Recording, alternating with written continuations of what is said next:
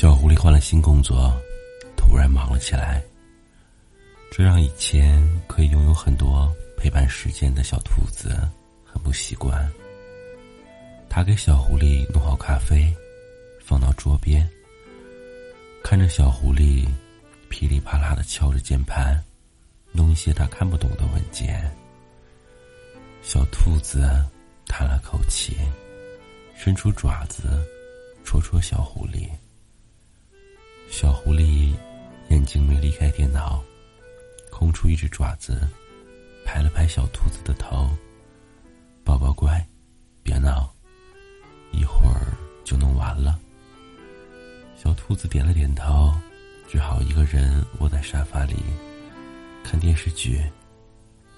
等到几集电视剧都播完了，小狐狸还是没有忙完。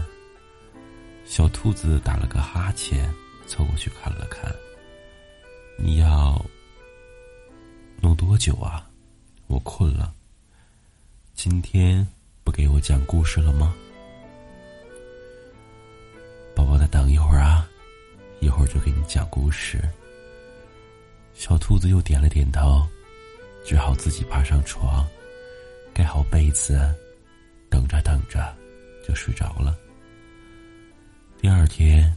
天刚刚亮，小兔子就听到窗边窸窸窣窣的声音。睁开眼睛，看到小狐狸正在穿着衣服。这么早就要出去了吗？小兔子揉了揉眼睛，坐起身。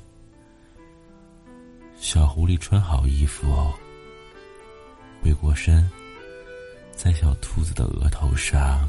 亲了一下。昨晚太晚了，没来得及和你说。我今天要出差，去外地开个会，三天就回来。嗯，小兔子点了点头，不知道说什么。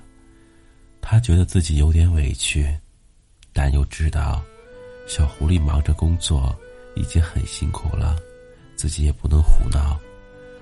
只好叮嘱着小狐狸注意安全，早一点回来。小狐狸走了，小兔子闷在家里，连冰箱里的胡萝卜都觉得不好吃了。眼看着到了中午，小兔子有点想念小狐狸，他拿出手机看了几遍，小狐狸也没有给他发过消息来。小兔子想，小狐狸是不是太忙了？现在打电话会不会打扰他呀？这几天怎么都这么忙，也不陪我了，也不讲故事了，是不是不喜欢我了？小兔子越想越委屈，干脆把手机扔到一边，窝进沙发里。正当小兔子胡思乱想。越想越觉得事情严重的时候，被扔到一边的手机叮铃叮铃的响了起来。小兔子马上坐起身，拿起来看看，果然是小狐狸发来的信息，里面有一张照片。